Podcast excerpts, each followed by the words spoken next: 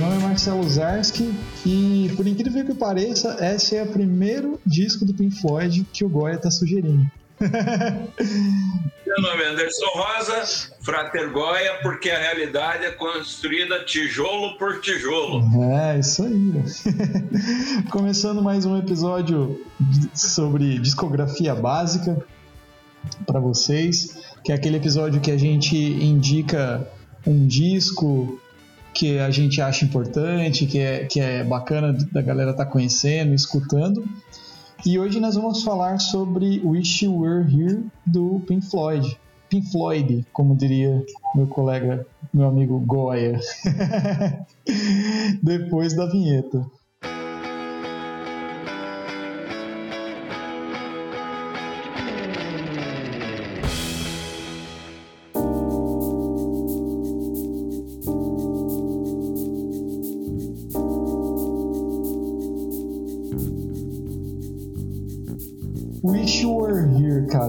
Cara. Primeiro, né, sem, tipo, não vou nem perguntar por que, que esse disco é importante para você ou porque você tá recomendando, né? Pô, todo mundo conhece Pink Floyd, pra quem tá ouvindo. Uma, uma banda mega popular e conhecida, assim. E o Goya é um grande amante de Pink Floyd, estudioso das músicas e pesquisador e essas coisas tudo. E, tipo, falei que é é, é bem. Uh, quebramos as expectativas porque eu achei que esse ia ser o primeiro disco que ele. Pelo menos um do Pink Floyd que ele ia colocar, e na verdade não, esse é o primeiro de, de, dessa temporada que ele sugere. Mas vamos lá, vamos começar a falar sobre esse disco aí. O que, que você acha de tão importante, cara, nesse disco? Tem muita coisa para falar, né? Mas para começar. Bora lá. É, esse, esse disco ele é importante assim não só para mim eu vou deixar para falar a minha parte mais no final mas ele é um disco muito importante na história da própria banda e acho que inclusive no rock em geral é principalmente porque em 75 já não era tão comum o pessoal fazer tantos discos é, com faixas tão longas, né? Lembrando que a gente tem aí a Shine no Crazy Diamond, é, que é, às vezes é separada em nove, às vezes em dez partes, né? Que é uma música imensa, da, ao todo acho que dá quase 27 minutos de música, né? Então eles fizeram uma suíte numa época que o pessoal já não estava investindo tanto nisso. E aí você já, porque em paralelo você já tem aí o movimento punk surgindo, você já tem outras tendências musicais é, e o rock progressivo propriamente dito já estava indo meio para o declínio, né? Então é, ele já se torna um disco assim é, ímpar um pouco nesse nesse contexto, né? É, eu não me lembro, acho que o Relayer do Yes foi lançado, se não me engano, um ano antes. Vou até dar uma olhada. Eu acho que é mais ou menos isso. Né? Que, se não me engano, ele é de 74. Deixa eu ver aqui. Ô, ô Goya, você acha que, que nem é, esse disco, Wish You Were Here, né? Ele caminha um pouco para para uma coisa que estava acontecendo, por exemplo, com o rock progressivo, no sentido. É, o Here é de 75 e o Relayer. O Relayer é 74, confirmei 74, aqui. é isso mesmo. Então, tipo assim, nessa fase, assim, das bandas de rock progressivo e, e tal, você percebe que elas estão indo por um outro caminho, cara? Por exemplo, você é, percebe que tem que nem o Yes, né? O comecinho dos anos 70 tinha um, um pouco mais de psicodelia, né? No, na sonoridade, né? Mais experimentações, né? Tanto os primeiros discos do LED, né? Do, do LED não, do, do Pink Floyd são assim. E, e dali para frente, vamos dizer assim, começa a ir para um caminho um pouco diferente, sabe? Cê, cê, isso já aparece para você assim no, no Wish You Were Here, cara? De sonoridade, de, de, de, vamos dizer assim, amadurecimento, talvez, não sei. Ele é, de, ele é depois, é antes do The Wall, né? É, antes do The e do End. Ah, sim. Né? E, Mas você então, percebe isso, cara, que eu tava claro, comentando? Uhum. Sem sombra de dúvida. Até porque, para falar dele, é preciso contextualizar um pouquinho a, a, o período dele, né? Porque ele vem sendo lançado dois anos depois do Dark Side of the Moon, que até hoje é uma das grandes referências do rock. É, Estima-se, por média, que uma a cada 12 pessoas no planeta tem uma cópia do Dark Side of the Moon. Então, ele foi o disco que simplesmente é, lançou a banda para um mega estrelato e definiu padrões. Então, é, a, o Dark Side teve o Alan Parsons como engenheiro de som, né? e até hoje ele é uma referência quando você quer testar equipamento de som, não dá outra. Quando você compra um equipamento ultra sofisticado, no geral, o pessoal acaba colocando, é, pelo menos nas lojas ou coisas assim, é, o Dark Side para tocar devido à qualidade do som é, que para a época já foi assim de arrebentar a cabeça da turma. Né? Então, todo gravado em quadristério, é, ele foi uma absurdidade. Com isso, o Pink Floyd levou o apelido de Rei Caniff do rock, né? porque as gravações eram tudo um pouco mais cruas é, nesse, nesse período e eles já tinham uma qualidade de som é, que até hoje é, tem muita gente que ainda não conseguiu né, alcançar. Então ele foi um referencial. E por que, que tem que colocar isso antes de falar do Issue Here? Porque quando estoura o Dark Side of the Moon, em 73, primeiro que a banda fez um, um mega sucesso, ele não decolou de primeira, na verdade, no começo ele foi até um pouco é, ignorado, digamos assim, mas ele, o público caiu matando na banda e é, fissurou, gostaram muito, e daí a, a, crítica teve que se render, né? Porque ele fala, é, e isso também faz um link com o Issue Are Here, ele fala, o Dark Side ele fala de necessidades humanas, depois a gente coloca isso num episódio à parte aí, né? Mas ele fala de tempo, dinheiro, é, a relação entre pessoas, então é um disco muito pessoal, é, para eles do Pink Floyd, com tudo que eles estavam passando, é, na, todas as pressões que, que os membros da banda tinham, e por ter eco nas necessidades humanas, né? Então, toda essa questão de relações interpessoais, gostos, é, The Great Gig in the Sky, que, que fala sobre mortalidade, então fala de anseios que todo mundo se encaixa, não tem uma pessoa que acaba que, que não se encaixa em algum momento do disco ali do Dark Side of the Moon. E ele é uma influência negativa em relação ao Wish You Here, por quê? Primeiro, porque a banda daí fez shows intermináveis, né, num período aí de dois anos, eles estavam excursionando o mundo inteiro, é, não haviam chegado aqui, no, não vieram para o Brasil, mas é, Estados Unidos e Europa, é, eles tinham shows é, direto, então a banda estava o tempo inteiro na estrada promovendo o disco. É, e assim, aí sobra dois pesos: um, o cansaço, outro, a necessidade de repetir um sucesso, que aí é, vai transparecer muito no Issue Here. Então, se você pegar relatos da banda, você vai ver que o Richard Wright, por exemplo, ele diz que o álbum demorou para sair, porque para ele, porque tem um, um, um, gap aí de dois anos entre um disco e outro, e ele diz que já tinham que ter aproveitado a vibe do Dark Side of the Moon e produzido mais. E por outro lado, o restante da banda acha que não, que eles tinham que ter esperado ainda mais porque eles estavam cansados, estavam pressionados. É, nesse período, é, todos eles ficaram, ganharam muita grana, ganharam muito dinheiro com o Dark Side of the Moon. Então, tanto o Nick Mason é, quanto o David Gilmour compraram mansões. É, é, o Richard Wright comprou uma casa na Grécia, um barco. O Roger Waters também comprou uma casa na Grécia. Né? Inclusive, nesse período, ele dá uma declaração é, bem emblemática que ele fala que ele se percebeu pela primeira vez é, que ele tinha se tornado um capitalista. Ele que sempre teve é, uma tendência mais à esquerda e mais socialista, ele percebeu que ele tinha se rendido ao, ao capitalismo, né?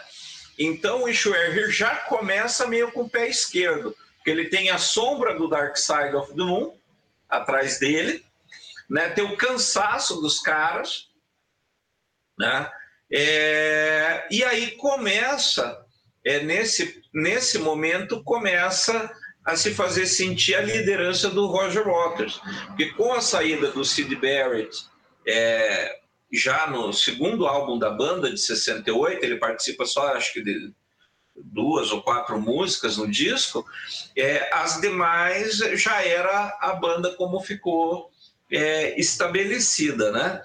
E a partir da saída do, do Cid, o, o, Roger vai se tornando o principal compositor da banda, pelo menos o principal letrista.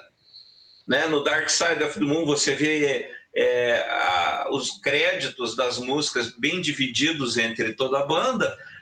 Só que se você olha já no Wish You Were Here, é, a maior parte já é do Roger Waters.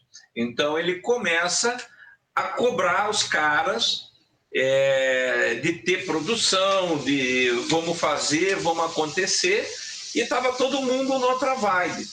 Né? Então, ah, nesse ponto, eles têm uma, duas coisas importantes que acontecem. Né? Uma que é essa pressão do Roger Waters em se estabelecer como líder da banda e cobrar, e ao mesmo tempo assim a, procrastinação dos membros, né? Então o pessoal preferia estar de férias, queria estar com a família, porque vinha de dois anos de show direto e tal, e queria gastar o dinheiro que tinha ganhado, não estava afim de compor. Para que, que eu vou é, é, é, para que, que eu vou compor agora se eu ainda estou no lucro? Né? Porque eles estavam nadando em dinheiro virtualmente, e daí bate aquela leseira, né? Ah, não, estou com a comida, né? a, a, pirâmide de Maslow, né? Então eu estou com as minhas necessidades básicas satisfeitas, então posso ficar aqui largado um pouco, é só me espreguiçando aqui deitado na rede. É, e o Waters não, ele não, vamos produzir, vamos produzir. Né? Isso mais tarde, inclusive, vai culminar com a com o final da banda, principalmente ali na fase pós The Wall, que o grande argumento é, do Roger Waters no período pós-The Wall é que ele queria trabalhar e o resto não. Né? E eles mesmos fazem meia-culpa dizendo que, no fundo, apesar da, da mão de ferro do Waters, é, realmente eles foram preguiçosos como um todo. Né? E então a gente tem que entender essas, essas situações, e daí é, o Wish Here ele é um disco em que todos os membros é, estavam é, alheios a si mesmo. Né? Então, eles, eles, na realidade, se não é bem alheios a si mesmos, é, eles estavam alheios à banda.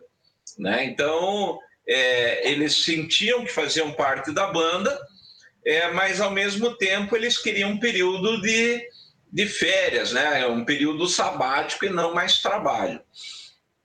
É, e o que, que acontece? Então, o, o disco Wish You Were Here, ele é gravado de maneira é, extremamente tensa. Né? O, o Gilmour, é, talvez o, o que bate mais na tecla de querer uma musicalidade, ele queria, ele achou que o disco Dark Side of the Moon foi muito focado nas letras, e ele sentia a necessidade de se expressar melhor musicamente, né, musicalmente. Então, quando ele propõe o projeto é, do Wish You Were Here, ele, ele propõe é, que o disco seja mais focado na música e menos focado na letra. Tá? É, ao mesmo tempo, é, a primeira das músicas que surge é a Shine no Crazy Diamond, né? que ele estava desenvolvendo é, a partir de quatro notas lá, ele estava num dos períodos dele de, de composição, então ele estava lá é, brincando, e daí ele cria as famosas quatro notas é, que todo mundo reconhece, né? Até vou arriscar aqui, né? São notas que todo mundo conhece da música, né? Então, essas, essas quatro notas desencadearam Shine on the Crazy Diamond. E a ideia da faixa é que ela ocupasse um lado inteiro do disco, o que em si já seria um desafio, pois a composição completa dá quase 27 minutos, e naquele período é, os discos chegavam no máximo a 23, 24 minutos de um lado, né? Uh, seria muito difícil gravar a faixa inteira de um lado só. Daí, os demais membros é, da banda, eles discutem lá, fazem uma, uma, uma, votação e definem, porque o Waters propôs dividir a música entre lado A e B é, do disco e colocar outras músicas enxertadas no meio, pelo menos mais duas composições, que naquele momento eram Heaven and Ruling e agora I've Got to Be Crazy, né? Essas duas músicas depois é, acabaram não entrando no disco, mas saíram é, no LP Animals com o nome de Dogs and Ships. Né? Então, é, essas músicas eram para ser lançadas originalmente, é, intercalando as duas partes de Shine on the Crazy Diamond. Né? O lado A vai da parte 1 a 5 e a parte, o lado B vai da, da 6 até a 9, ou da 6 a 10, dependendo a, a, a contagem que você tem. Né? É, e ainda sobre essa faixa, ela tem é, mais algumas curiosidades, né? porque ela se tornou é, uma, um hino é, para os guitarristas, né? porque é um solo de mais de 20 minutos, bem dizer, de guitarra. Então ela já cria é, uma, uma lenda no momento em que ela aparece. Só que no início do disco, é, tem uma, a primeira parte da música, supostamente, ela é somente uma ambientação de teclado do Richard Wright, porém, ela faz parte, ela vem herdada de um outro projeto que eles tinham, chamado Household Objects, em que eles pegavam coisas de casa, panela, talheres, telefone, vidro, o que tivesse na mão, é para transformar aquilo em música. É, isso chegou aí para os shows deles, né? Ah, tinha um, um, show chamado é, O Homem e a Jornada, The Man and the Journey, tá? que, em que eles juntavam algumas faixas do Umaguma e daí faziam é, ali o, é, algumas inserções musicais, alguns números musicais e essas apresentações é, com objetos do dia a dia, né? Dessa, dessa, desse período saiu a, o café psicodélico do Alan, no Atom Hurt Mother, né? É, e também uma crítica extremamente ácida, não me lembro agora o nome do repórter no período, ele disse que ele conseguia imaginar um futuro onde o Pink Floyd ia apenas colocar as fitas dos efeitos tocando e eles iam discutir sobre futebol atrás dos amplificadores durante o show, né? É, por causa desse trabalho do Man and the Journey. E, e na realidade, essa, esse Household, household Objects, ah, também Echoes também vem dessa experimentação. Ela tinha o nome Nothing né, parte 1, Nothing, parte 2, e daí eles juntaram tudo e fizeram Echoes. É, e pro Wish You Were Here, quando chega na Shine no Crazy Diamond, o começo, que é apenas um, uma cama ali, é quase um drone, né, de, é, em, em sol menor, ela é feita com cálices de vinho afinados, e daí você vai passando o dedo na borda dos cálices e tal. Inclusive, você pode procurar é, no YouTube, como Shine on a Crazy Diamond, é, acho que é Wine Glasses, uma coisa assim, e você vai ver um vídeo de um minuto que no show do David Gilmour de 2016 eles fazem isso ao vivo. Né? Então eles tocam isso no palco, essa introdução ao vivo. Todo mundo acha que é só o teclado do Richard Wright, mas não é. São copos de vinho que eles gravaram, é, como aproveitando o último restinho da Household Objects, é que afinal nunca deu em nada. É, e como eu ia falando, as tensões no grupo estavam tão grandes nesse período que todos eles gravavam em horário diferente. Então eles praticamente não se encontravam para gravar. O, o, Richard Wright já estava é, tendo muito atrito com o Roger Waters e, e, e o próprio Gilmour. Então, quando eles iam tocar para a parte deles, eles ficavam sozinhos no estúdio, gravava só eles e o produtor, né? Só o, o Richard Wright ou o Gilmour e o produtor, e todas as partes foram gravadas separadas por isso, porque eles já não estavam se aguentando juntos, né? Eles estavam tão estressados, é, daí acho que devido a esse período de dois anos, é, que não, não, não, não tinha mais como eles tocarem juntos ali, é, é, os quatro como uma banda, o que foi totalmente diferente também em relação ao Dark Side of the Moon, que foi um trabalho mais orgânico, né? E daí vem outra coisa, ainda acompanhando a sombra do Shine on the Crazy Diamond, né? Que é o fato do primeiro guitarrista da banda, o Sid Barrett, né? É, o cérebro dele praticamente derreteu de tanto LSD que o cara tomava, e até que a banda acabou desistindo dele. Inicialmente eles achavam é, que o Sid Barrett é, poderia ser que nem acho que é o Brian Wilson, né? O Brian Jones do meu Deus do céu, daquela do Beach Boys. Ah, que, que, era só letrista, né, e tal. Isso, que ele era só que eles iam conseguir manter o, o Cid no mesmo esquema, só compondo e enquanto eles faziam show, etc. Né? Porque ele realmente não tinha condições.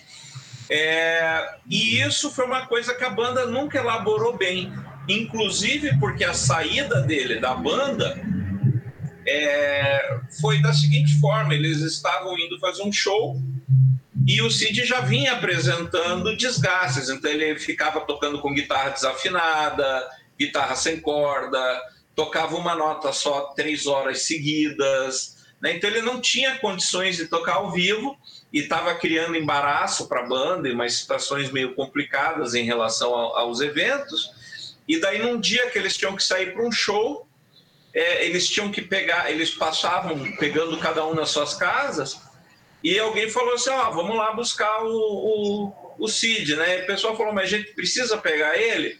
Uhum. E outro disse: não. O fato é que nenhum deles conta quem é que disse não. Né? Eles, eles não querem contar quem que foi o, o, o que deu o, o tiro final. Mas todos eles se sentiram culpados pela quase expulsão do, do Sid Barrett da banda. Né? E aí, Shine no Crazy Diamond, ela foi composta, é, a parte da letra dela é, virou um hino ao Sid Barrett. Né? Tanto é que ele é considerado até hoje o Diamante Louco. Né? É, e o Roger Waters, ele, ele, ele, quando ele comenta sobre a letra, ele diz assim: Eu não queria ter escrito essa letra, mas ao mesmo tempo, enquanto eu escrevia, é, eu tive que refazê-la diversas vezes porque eu queria que ela passasse é, o que eu sentia em relação àquela situação, o quanto ele estava fazendo falta para mim naquele momento, né? Até porque foi quase um abandono, né? Ele era letrista, era o principal compositor e no fundo tudo foi transferido é, para o Waters do dia para a noite, né? Ele uhum. também não teve um luto ali elaborado. Uhum. E, e uma coisa que é curioso né? É que na letra da, da Shine no Crazy Diamond, é, eles fazem, ele faz uma citação é, extremamente interessante, porque uma coisa que todos eles comentam é, na, na, quando eu já li várias, né? É sabido aí de todo mundo que acompanha o podcast, né? Que eu sou um, um Floyd maníaco. Então eu já li várias biografias e o que aparece em todas é que eles comentam que um pouco antes do Cid é, piorar bem, eles, é, ele era o cara que era adorado por todo mundo. Se você vê David Bowie, cita a influência dele, uhum. o lá o pessoal do o Mark Bolan do T-Rex também fala uhum. da influência do Sid Barrett. Então ele influenciou muita gente dentro da geração dele, é, pelo brilhantismo, pelo carisma e tudo mais. E uma coisa que todos da banda falam é que num determinado dia, quando eles olharam para ele, os olhos estavam vazios. Então eles parecia que o Cid tinha ido embora. Uhum. E na letra da Shine on the Crazy Diamond é, tem um verso que diz assim: é, agora eu olho em seus olhos que parecem buracos negros no céu. Now there's a look in your eyes like black holes in the sky. Né? Então, citando é, esse momento realmente de ruptura do Cid com a realidade. Né? Então, Shine no Crazy Diamond já nasceu com uma carga emocional extremamente pesada, né? E, e para a banda. E, e, curiosamente, quando eles estavam fazendo é, a mixagem final da música, representando a ausência do Sid Barrett, acho que foi lá por 5 de junho de 70 e, 74, 75 ele de 75 ele ele aparece no estúdio então conta a lenda né, que eles estavam mixando lá e de repente aparece um cara gordo é, sem sobrancelha careca que ninguém sabe quem é é, e eles estavam comemorando o casamento do Gilmore lá no estúdio, entre eles, assim, só petit comitê, e de repente apareceu esse cara lá que ninguém sabia quem era. E aí parece que foi o Gilmore que cutucou o Mason e falou: Cara, é o Cid. Como é o Cid? E daí que ficou aquele puta mal-estar no, no, no, é, no estúdio. E que aí o Cid falou: E aí, gente, o que, que nós vamos gravar agora? Então ele estava como ele estava em 68, ele voltou para 68, né? E, e então, assim, é, isso ainda contribuiu para o mito da música, né, em ausência dele, que se tornou uma presença, é, pelo menos ali na mixagem é, é final, né? Então, Shine on the Crazy Diamond, ela tem um, um é, se não, a não, fora a música belíssima, é, com ela é tocada a partir de poucos acordes, né? E o Gilmour faz aquele lance dele de slow hand ali, então ele mostra que a partir de quatro notas ele cria uma música de meia hora, né? E que fica belíssima. Né? Em cada show que eles fazem, é, ele tem uma leitura diferente dessa música.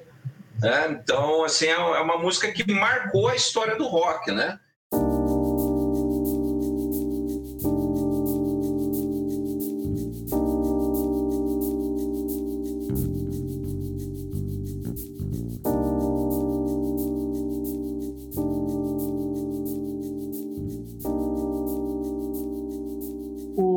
Por exemplo, que nem você estava falando da, da, da Shine, né? E, e, tipo assim, esse disco aí, quase que inteiramente, as composições são do, do Waters, né? Se não me engano. Acho que é, né? É. É, né? E assim, ele é um disco que nem teve, teve esse lance da visita do. do do Cid lá na, na, no estúdio e tal, que é bem sinistro, tem foto, né, e tal. E, e, só que assim, ao mesmo tempo, eu tava vendo, tem algumas músicas que elas, elas não são necessariamente é, para ele, né? Por exemplo, eu tava vendo é, que nem Welcome to the Machine, Have a Cigar, já tem um, um conceito diferente, né? Porque o disco todo é conceitual, pelo que dá para entender, assim, né? Isso, é. é. O, o Waters insistiu uhum. que fosse um disco conceitual, né? Uhum. Que passasse uma ideia e aí que eles optaram por essa, principalmente por essa ideia da ausência, né? Uhum. Daí, é, só que só assim, o lance seria o, o disco assim, uh, por exemplo, então ele não chega a ser um disco assim, para homenagear o Sid Barrett, o disco, né, vamos dizer assim, né? Tem essa Não. música que é uma homenagem para ele, né, e tal. A Wish You Were Here também acho que fala um pouco disso também, né? Fala disso também. E só que essas outras músicas, pelo que eu tava vendo, já é uma crítica à sociedade de consumo, às, às gravadoras, é, é, isso aí, né? Como, é. como que você, você percebe então, isso? Have a Cigar, por exemplo, né? É. Então, o que que acontece? É, quando fala de ausência, a primeira coisa que vem na mente é o CID. Mas, na realidade, é, eles estão falando de diversos tipos de ausência, né? Então, fala, por exemplo, a própria ausência da banda no estúdio, né? De, deles não conseguirem mais se integrar. Então, fala das é, é ausência, é solidão, né? Do fato deles é, serem uma banda e estarem se enxergando apenas individualmente, não mais como uma visão do todo. É, essa questão da pressão da indústria musical, que é o Welcome to the Machine, né? É, então, que critica a pressão que a indústria da música faz. E é, e é muito engraçado, tem uma coisa bacana é, nessa, nessa faixa, porque eles criticam a indústria musical de tal forma que chega a ser até é, é extremamente agressivo. Porque, por exemplo, na letra, eles citam um fato que, na realidade, as pessoas achavam, e até mesmo na gravadora, que Pink Floyd era um cara. Né? Era alguém da banda que era, que era o Pink Floyd. Né? Isso depois vai aparecer no The Wall. Inclusive, o personagem do The Wall com a, com a sobrancelha raspada é, é, também uma citação ao Sid Barrett. Né? Mas. É, a, e o personagem se chama Pink, porque nessa faixa tem uma frase, um verso que diz, né? Which one is Pink? Qual deles é o Pink? Como se fosse o cara da gravadora perguntando, né? Ah, e aí, cara, tudo bem com você? Né? Mas qual de vocês que é o Pink? Né? Então, para mostrar que a gravadora estava tão cagando e andando com a, com a, produção musical naquela época que eles queriam só marretar, né? Era só prensar disco e vender. E aí a crítica aparece nesse Welcome to the Machine. O Goiânia, nesse, nesse sentido aí, por exemplo, a, a arte né, do, do disco também tem essas coisinhas, né? Porque a capa, né, para quem não, não conhece a, a capa do Wish You're Here, tem dois. É, é, no estúdio da Warner, se não me engano, foi tirada a foto, né, os pavilhões do estúdio, dos estúdios da, da Warner é, na Califórnia. E tem dois, dois caras de terno, né, apertando a mão, e um tá pegando fogo, né? A foto é real, né? Os destacaram fogo no ator mesmo. Né, é, né? então, é, e, e atrás e é... tem um cara, tipo, como se fosse um vendedor, né? Na, na contracapa, né? É, já, já vai atacando isso daí também, né? Indústria e é, assim, né? A capa, na realidade, ela, ela foi feita simbolizando os quatro elementos. Hum. Né? Ah, porque o, o, o Storm Torgerson, que era o principal designer lá da Hipnose, que trabalhava com eles, é, ele quis dividir, né? Ele dizia que tinha quatro, letras, quatro palavras no título, né? Wish You Were Here eram quatro membros da banda, tinha quatro elementos no universo, e aí ele colocou quatro fotos representando os quatro elementos. Então, na frente, com o cara pegando fogo, é o fogo, a parte de trás, de fora, é o cara com a pasta no deserto, sem rosto, sem nada, né? quase um homem invisível de terno, é... representando a Terra né? E, e, o lado material. E aí também o porquê que o cara é transparente, né? Porque para mostrar que a indústria não tinha rosto, né? Era, era um produto de massa. E aí dentro tem mais duas fotos. É uma delas assim é, é como um, um, um, um bosque assim, com um lenço flutuando representando o ar. E aí tem uma foto de um cara mergulhado que só aparece as pernas fora d'água é, representando a água. Né? Inclusive, essa foto foi feita é, num lago que, que tem na Califórnia, no Lago Mono, que ele fica cinco minutos por dia, as águas não se movem. Então eles colocaram uma cadeira no fundo do lago e botaram um cara fazendo yoga embaixo d'água. E diz que aí o cara tinha que prender a respiração para não sair bolinha, para não criar ondulações. Então, quando você olha a foto, parece uma montagem, mas não é. A água está totalmente parada e o cara imóvel é, nessa posição, né? E, e, na, porque na época, quando o Storm pensou em ausência, ele falou: vou fazer uma capa em branco. Só que daí não dava porque os Beatles já tinham feito álbum branco.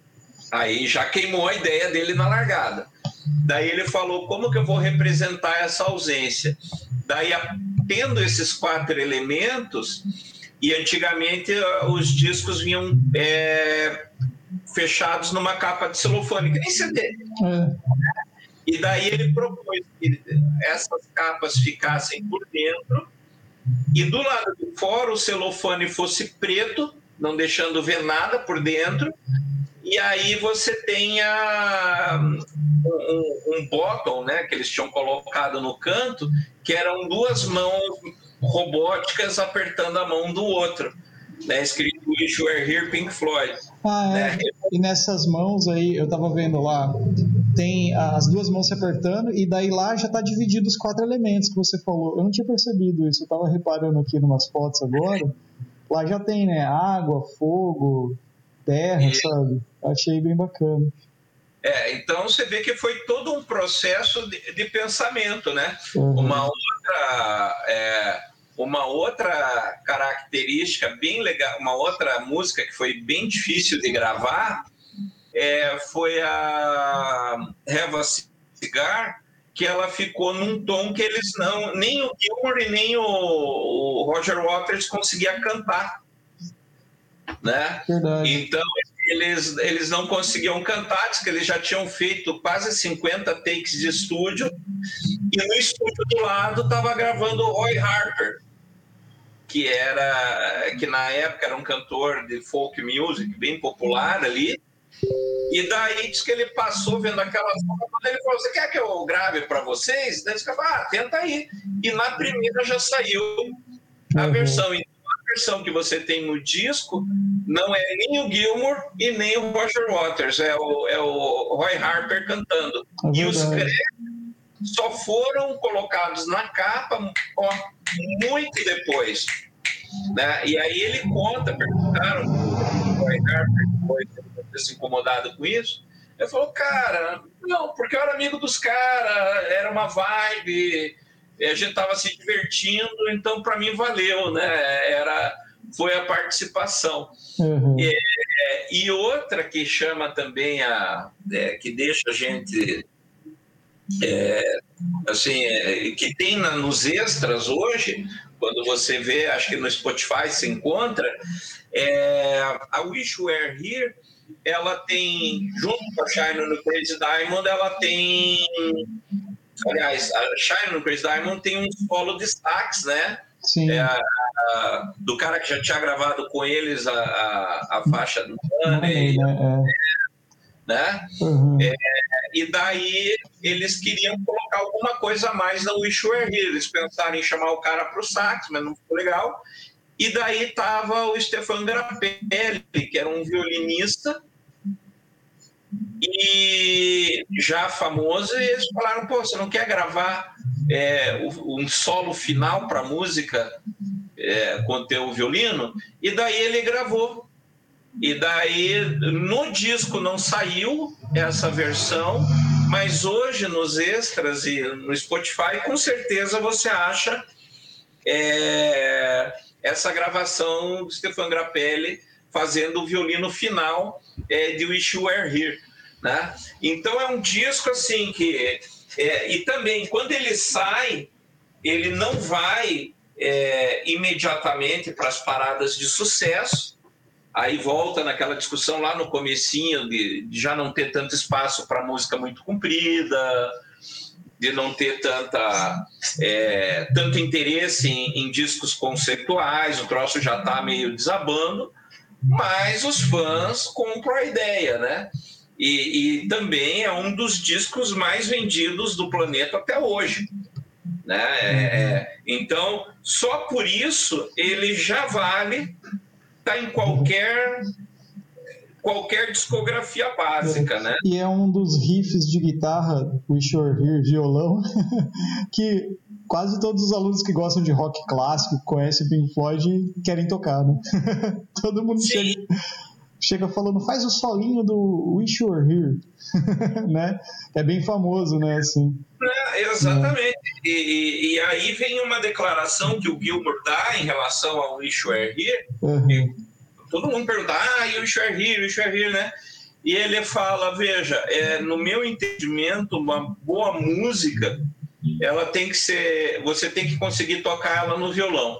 Uhum. Se você faz uma baita de uma música é, e ela não consegue ser reproduzida num violão, então você falhou na sua intenção, né? Porque para ela virar um, um, um, clássico, ela tem que poder ser tocada no uhum. violão. Que é assim que ela vai se perpetuar, né? Isso é um, pensamento até um pouco óbvio, né? É, mas...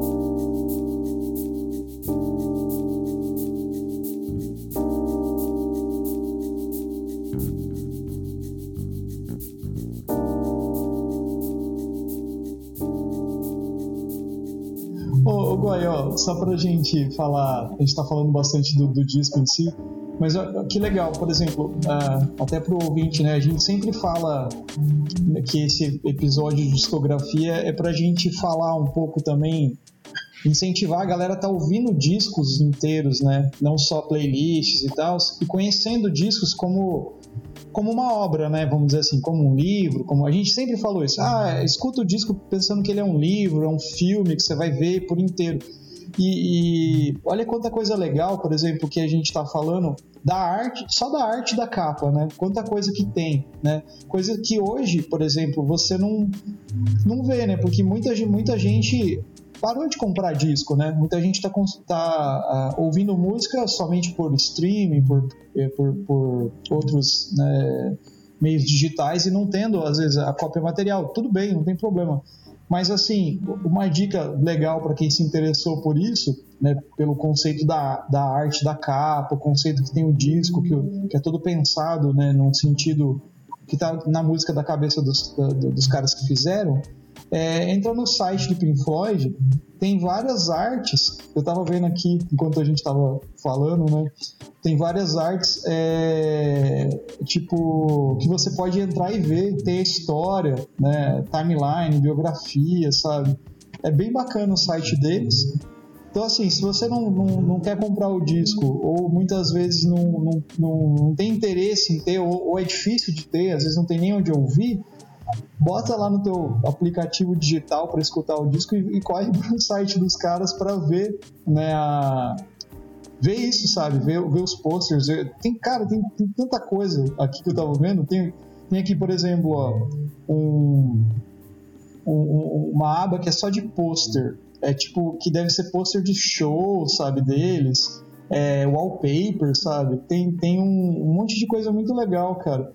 Tem um que parece um monte de foto deles como se fosse elemento de uma tabela peri, é, peri, periódica, assim. Umas, umas, coisas muito bacanas. E é uma coisa que muitas vezes, né, a, a gente, que nem a gente conversa sempre, a, a, gente não percebe porque não escuta. É, tem a. Tipo, como se fosse os quadrinhos. O Guaia mandou aqui a foto no chat nosso aqui como se fosse a, a versão da foto, né? Os caras tirando quadro a quadro, né? a sequência, né, do é, quadro a quadro, taca como foi feito. Taca o fogo, o cara tira foto, joga o extintor, né, e apaga.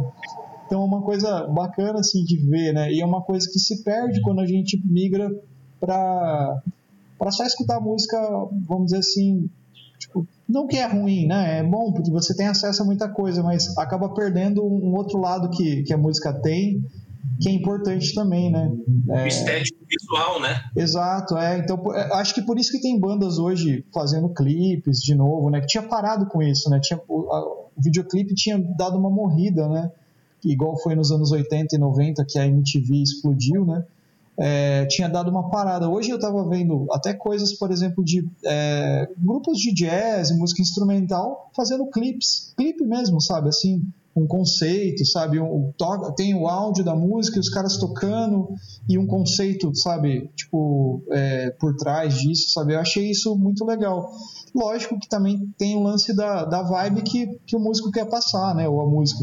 Porque tem, tem músico que não, não tem não dá importância para isso, que acha que o mais importante, lógico, eu acho também que o mais importante no final de tudo é a música. Mas eu acho que a arte, no geral, soma, sabe? Tipo, esse conceito. Que nem a gente conversou com o Daniel Santiago, por exemplo, ou, ou com o próprio Stefano, né? É, sobre esse conceito da arte, o conceito que você quer passar, sabe assim. Então, que legal. Só para frisar isso, achei bacana isso, né? Por exemplo, é, eu sempre me liguei muito nesse lance da, do, do, do conceito do negócio, né? Então, do, do, do rock progressivo tem muito disso, né? Mas Beatles já tinha, né? Se você pega o Sgt. Peppers, tem tanta coisa na capa do Sgt. Peppers. E você falou do álbum branco, né? Os, os, caras fazerem um álbum com a capa branca, cara, só escrito. Acho que tá escrito Beatles, né? Só. É, foi revolucionário, é, então, né? né? E, e, por exemplo, uh, Joy Division também. Os caras fizeram um disco que não tem o nome da banda na capa. Tem só um, uma arte. Tipo assim, quem que toca esse disco, né? Então, umas coisas assim que a gente. É, é, se, tipo assim, é, não tem isso na mídia digital, né? A não ser que tem um movimento de uma galera fazendo isso, né? Que tá gravando cópias digitais, lançando cópias digitais para a galera comprar, vamos dizer assim, daí ela baixa, né? Tipo, os arquivos, lá às vezes é um PDF com impressão, uma coisa assim é, sites como a Band, é, Bandcamp faz isso, algumas bandas vendem isso, né? Mídia digital, lá no site do cara lá, tantos dólares, tantas libras, aí vem a arte, vem partitura, às vezes umas coisas bem interessantes, assim, sabe? Então é só para frisar isso, cara, tipo, que, uh, que eu acho que é mega importante a gente estar tá falando. Né? Para quem quer ver umas artes assim inspiradoras baseadas nos discos do Pink Floyd, eu mandei aqui no nosso chat interno para ali na descrição. Eu tenho uma pasta dedicada a isso lá no meu Pinterest. Ah, a gente né? linka na, então, na, na, descrição do episódio. É, né? E daí é só acessar lá que você vai ver quanta arte foi pensada. E falando nisso, é, é curioso, por exemplo, vamos pegar o Led Zeppelin e o Pink Floyd, porque o Pink Floyd eles eram estudantes de arquitetura né, os, os caras da banda. O, o Cid era de artes e eles de arquitetura. E, o, e no Led Zeppelin, o Jimmy Page né, era da faculdade de artes, né? Então, assim, esses caras, pensando na época do LP e tal, que ele inclusive tinha um tamanho que favorecia isso, né? Era tipo, era uma extensão. É, é, eu acho que coisa, isso que você falou é importante de ver o disco como um todo, porque para eles a arte do disco era, era, era uma extensão do LP. Então eu quero que o cara ouça a música, entenda isso. Agora eu quero que quando ele veja, ele entenda outras, outras camadas do que a gente está fazendo aqui. Né? E, e tanto os Beatles é, quanto o, o, o Led Zeppelin, né? tiveram brigas com as gravadoras é por conta disso. Né? O Pink Floyd teve na época do, do disco da vaca e do Middle, né? que é só uma orelha embaixo d'água o disco. Né? Então, ele, eles tiveram. Zeppelin, quando lançou o Led Zeppelin 4, que só, se você olhar a capa do disco, não tem nome, não tem nome das músicas, nada, é só é, uma foto né? É, tanto na frente como no verso, é, e que você só sabe o que tem dentro na hora que você abre. Mas não tem nome da banda nada. E aí atrás tem os quatro símbolos da banda, é a primeira vez que aparece. Né? Então, para esses caras, a, a, a, capa não era só um troço assim, ah, ah faz aí o que, deve, qualquer coisa tá bom. Não, eles brigavam, dizendo, nós queremos isso, que nós queremos passar esse conceito. A gente quer que o cara ouça e veja o que a gente quer passar, a mensagem que a gente quer passar. Né? Era, era, um, era um combo, né? Então, isso é muito legal de parar para pensar. Né? E era parte do tesouro de você ter LP, né? Por exemplo, o, o Rick Wakeman, ele, a, o disco não é dele, embora todo mundo coloque hoje na discografia dele, É, o disco é Rick Wakeman do Rock Assemble, que era a banda que acompanhava ele, então o disco é da Rock Assemble. Mas tem já o Rick Wakeman na capa, e ele assim, meio que abraçando o planeta Terra. Quando você abre o disco, ele vinha com um, um cone de, um cone não, um cilindro espelhado e uma miniatura de Stonehenge que você recortava. Aí, quando o disco estava tocando, você colocava aquilo no meio do prato do disco é, e ficava olhando e ficava Stonehenge girando enquanto você ouvia a música. Ah, porra, era, era um troço todo louco, né? Era uma, era uma coisa para doido mesmo. E isso, como se falou, meio que foi se perdendo, né? Ah, fica muito caro, fica muito não sei o quê né? E curiosamente o disco hoje continua caro, só que é feito com desleixo.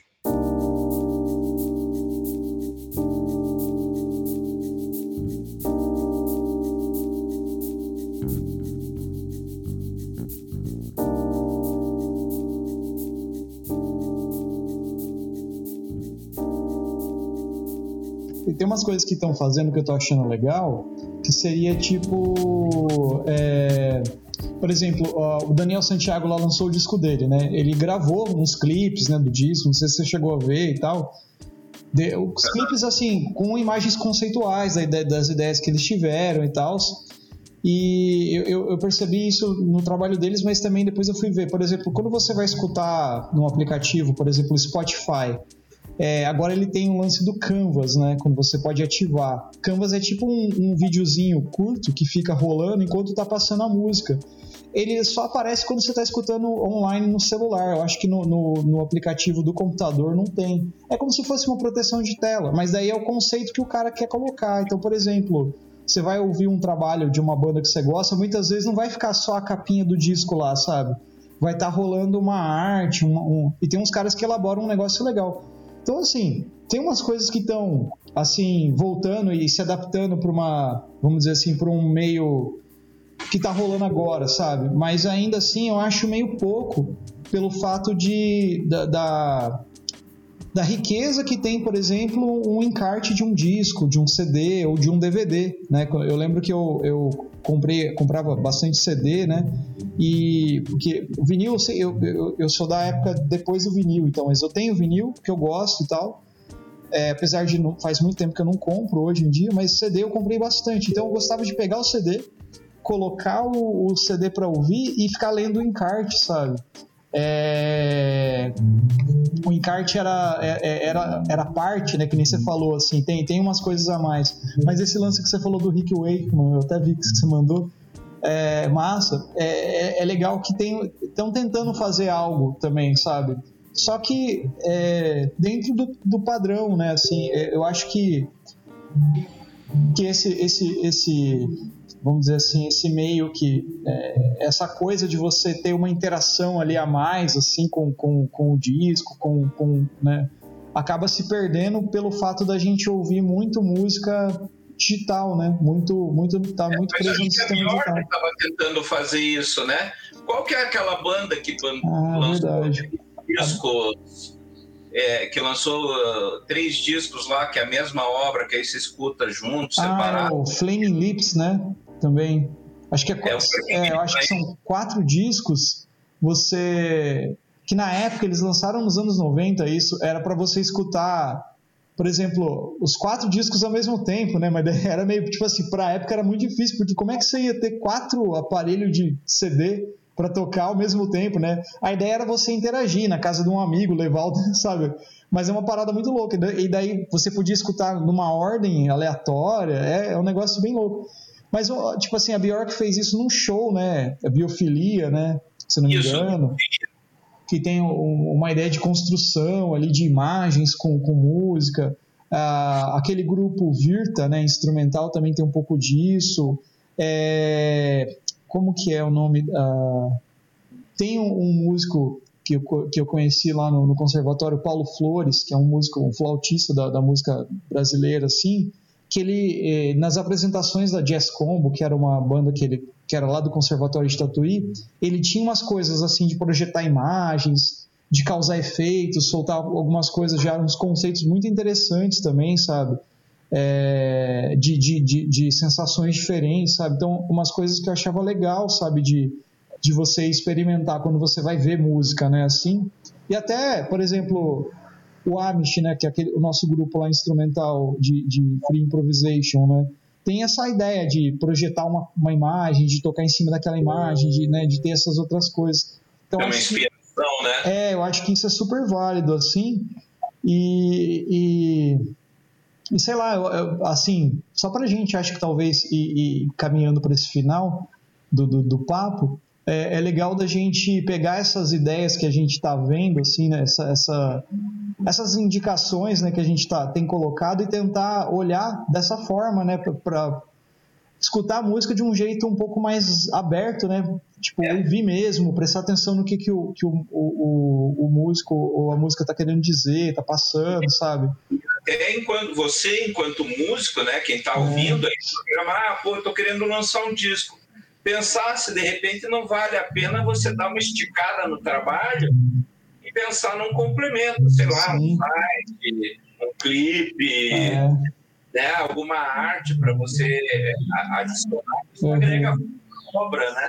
É, um cara que faz uma, uma obra assim, que, é, que assim para recomendar assim que é muito legal. Eu sei que o episódio é sobre o, o Pink Floyd e o Sure Here, mas é o Tom York, que é o vocalista do, do Radiohead. Ele lançou um trabalho solo dele, já tem um tempinho, chamado Anima, que é um trabalho que ele faz uma, música e um, é um trabalho audiovisual, né? É um vídeo conceitual lá sobre é, com dança e, e imagens assim onde ele vai contando uma história assim de, de mecanicidade, de, de, sabe, essas coisas tipo de todo mundo robozinho, sabe assim. E que ele fez a trilha, então ele está participando nisso. Eu, eu acho que isso deve ter na Netflix ou em outros sites também você vai encontrar. Eu vi na Netflix isso aí. É, então Lembrando é um cara que... interessante, né, nesse sentido, né? E é curioso que você citou ele, né? Você pediu uhum. desculpas, né? Mas na verdade ele é um dos grandes fãs de Pink Floyd, né? Sim, ele pra caramba dele. É. Que ele teve, né? Sim, então sim. isso vem provavelmente The Journey, coisas assim. Então, é. E aí para encerrar, é, é, para ir para o final, como diz você, é, colocar o porquê que esse disco é importante para mim.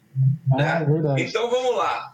Eu, na época eu tinha 13 anos, e daí eu tinha um grande amigo meu que a gente se encontrava todos os dias, nós morávamos próximo, e todos os dias eu passava na casa dele. Daí a gente ficava lendo, na época, os livros do P.R. Rodan, que é, um, é ficção científica alemã, é, que era um livrinho baratinho, a gente comprava no sebo, e daí a gente comprou os 100 primeiros, foi fazendo a coleção, e aí a gente ficava lendo. Então, nós lemos num sofá lá, é o Senhor dos Anéis, tudo, a gente ficava se encontrar. O nosso encontro era assim: boa tarde, boa tarde. Cada um de, deitava num sofá, pegava o livro e ficava lendo. Aí dava o tempo, é, boa noite, boa noite, virava as costas embora. Nossos encontros eram assim, silêncio absoluto, livro, né? E música rolando. Então foi ali que eu. Porque ele tinha um irmão mais velho, é, o Clair, e a culpa é dele. Tá? Então, Clair, se você estiver ouvindo esse episódio, a culpa é sua. E eu lembro que daí eu cheguei num determinado dia e a gente sempre escutava rock, ficava ouvindo lá, deixava os discos rolando. Tava, na época, a gente estava bem na vibe do Legião Urbana, que estava rolando, tinha recém saído, acho que o disco 2 do Legião Urbana. É, que eu, eu peguei bem a época assim que o Legião Urbana estourou. E daí ele falou: Cara, vou te mostrar duas coisas. E o filho da puta, coitado, a mãe dele é um anjo, mas assim, ele chegou é, disse assim: Vou te mostrar uma coisa aqui. E botou no mesmo dia para mim Wish You Were Here, a música, e depois Stairway to Heaven. Cara, aquilo explodiu minha cabeça. Assim, é, não sei se ele pegou o que, que eu estava sentindo na época, mas assim, ele botou as duas músicas e eu falei: o que, que é isso? E daí, para piorar, o Clair, ele é aquele tipo de cara que ele pega o instrumento e em um mês ele domina. Então ele tocava violão, tocava contrabaixo, tocava teclado. Né? Então a gente na época também estava ouvindo muito Jean-Michel Jarre, aí ele arrumou um tecladinho bem safado, daqueles bem anos 80, assim, e aí ele tirava os, as músicas do Jean-Michel Jarre no teclado. É, então ele foi, teve uma grande influência para mim. E daí no dia ele tocou as duas músicas e também tirou no violão. Daí eu falei, cara, eu preciso aprender a tocar violão, né? Então, é, foi dois discos, por isso que eu quero fazer a sequência deles, o Led Zeppelin 4, é, após o Wish You Were Here, é, porque foram discos que arrebentaram a minha cabeça, porque aí eu tive que ouvir o disco inteiro, óbvio, né? Só que com 13 anos, assim, mudou minha vida. Então, é, esses dois discos em especial, eu me lembro exatamente o que eu estava fazendo quando eu escutei pela primeira vez. E eu lembro o impacto, mesmo sem entender o inglês, é, o impacto que a musicalidade disso aí trouxe para mim. Né? E a gente está falando, 83 fazia 10 anos do Dark Side of the Moon e 8 do Wish Were Here, então já não era lançamento, né? Mas ainda estava fresco. The Wall né, tinha sido lançado em 78, ainda estava estourando. 83 estava sendo lançado o Final Cut, né? Então ainda as coisas ainda estavam acontecendo ali. É, então isso mudou minha cabeça é, em termos é, de rock, sabe? Porque até então eu estava acostumado a ouvir aquilo que tocava no rádio. O que eu tinha ouvido de mais estranho assim era Kraftwerk, que sempre foi música para louco mas é excepcional também. Um dia vai entrar na minha discografia com certeza. E Jean-Michel Jarre, né, que também entra na. É, porque ele experimenta muito com sintetizador e também é bem daquele período ali. Então, é, 83 para mim marcou minha vida como uma mudança por causa desses dois discos, né? E daí, veja, me desencadeou que até hoje eu estudo guitarra, eu tento tirar as músicas de um e do outro, né? Então veja que a gente, é, quanto que a gente acrescenta, né? É, isso na, na, tua vida como pessoa e a partir disso, né? daí, como eu falei, eu não entendia. Eu não, não entendia as letras, eu não sabia inglês. Pô, há 13 anos eu estava no ginásio, estava o quê? Sei lá, sétima série, estava série, né? É... Então eu estava ali no colégio, meu inglês era macarrônico, né? mas eu falei, eu preciso entender isso. E daí eu fui é, tentar traduzir as letras, eu fui. Então me levou a estudar inglês, né? além das coisas da magia que também tiveram o mesmo efeito sobre mim. Os bons livros estavam em outra língua, eu tive que aprender para ler aquilo que eu queria. E tive que aprender inglês também para entender o que as bandas que eu gostava falavam né? o que, que o Led Zeppelin falava, o que, que o Pink Floyd falava, né? E, e, e note que com 13 anos você está em formação. E é o período da adolescência que você contesta tudo. Então, as letras ácidas do, do Roger Waters é, moldaram muito da minha visão político-social do mundo hoje. Né?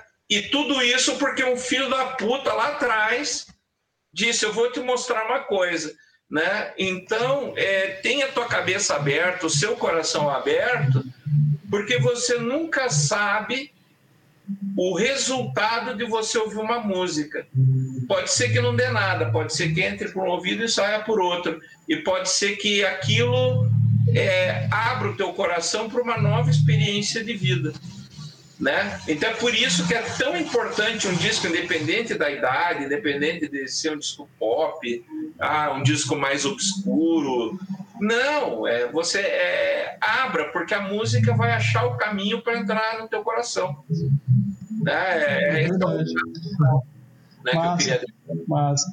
Ô Goya, é, esse é o, o nosso último episódio dessa segunda temporada, né? E Provavelmente em breve teremos uma nova temporada, cheia de coisas bem legais, mas é legal a gente acabar com essa mensagem, né?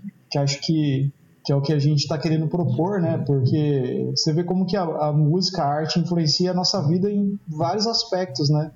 Nesse período que a gente está tá fazendo essa, esses bate-papos com a galera, com, com todo mundo, assim, acho que a gente conseguiu, pelo menos a gente conseguiu tocar um pouquinho aí no coração de todo mundo e, e influenciar em alguma coisa no bom sentido para somar na vida de vocês, já é uma parada legal, né?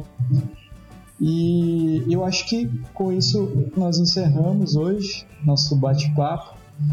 É, logo, logo voltaremos.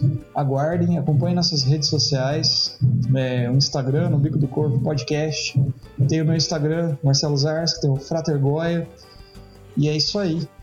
Forte abraço e um bom final de, sei lá, semestre para vocês.